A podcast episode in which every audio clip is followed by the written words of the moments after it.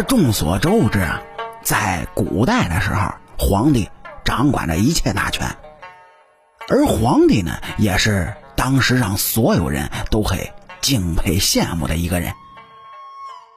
相信现在仍有不少人想要做皇帝吧。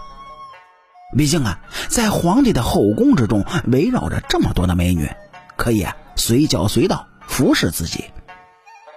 相信这是所有男人的梦想。然而，在皇宫中，不光住着皇帝和他的妃子，还有伺候他们的太监和宫女。今天，咱们就来说一下太监这个古代十分另类的职业。因为他们入宫之前呢，就要进行阉割，所以既不像男人，又不像女人，可以说过的是很不容易。或许正是因为这一点，使得这些本身就具有阳刚之气的太监们，在随后的生活之中呢，慢慢的就有了心理上的疾病，甚至开始变得凶残起来，做出一些极其变态的事情。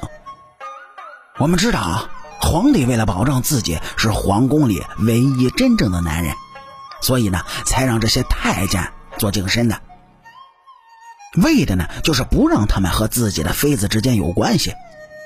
可就算是如此，这外面还有很多男人想要进来，成为皇宫中的一员呢，也是他们活下去的唯一希望。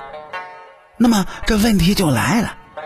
那么这些太监在感到寂寞的时候，该怎么办呢？其实啊，被阉割后的太监那也是男人，虽然被割了以后呢，就失去了自己身为男人最宝贵的东西，但是他们仍然有一些生理方面的需求，毕竟他们在此之前呢都是极为正常的男人。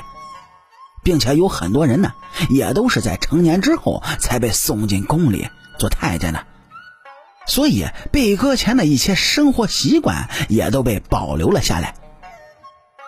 但是在皇宫长期无聊的生活中，他们也遇到了自己不得不面对的事儿，那就是渴望像皇帝那样成为真正的男人。于是啊，为了排解自己心中的寂寞，他们就开始做一些见不得人的事儿。有些事儿简直让人难以启齿。那么，在面对这方面的问题，太监们到底是如何解决的呢？一般情况下呢，宫里的太监都会选择用这三个方法。首先，第一种方法呢，就是和皇宫里的宫女待在一起，然后进行对食。其实啊，无论是太监还是宫女，都有着非常寂寞的时候。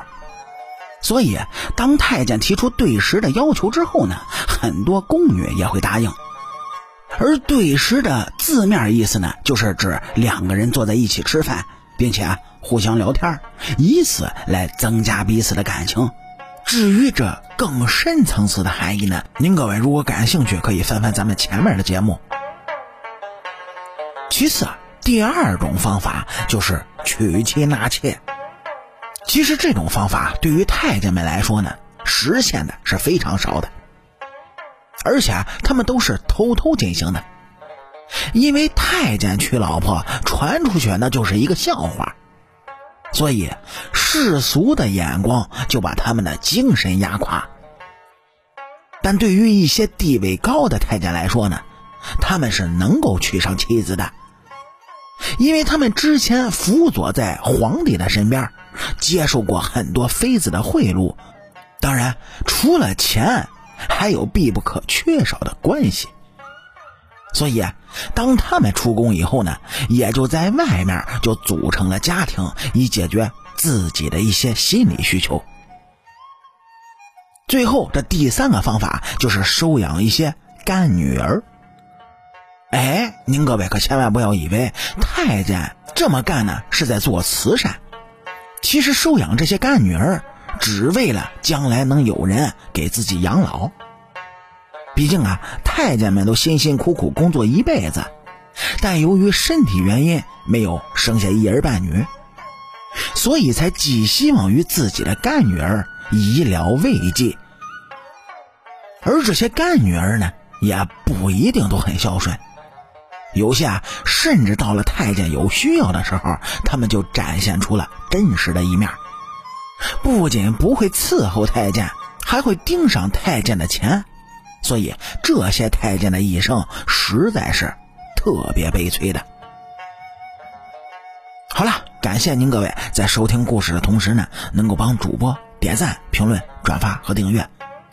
好，清朝那点事儿，下期咱们接着聊。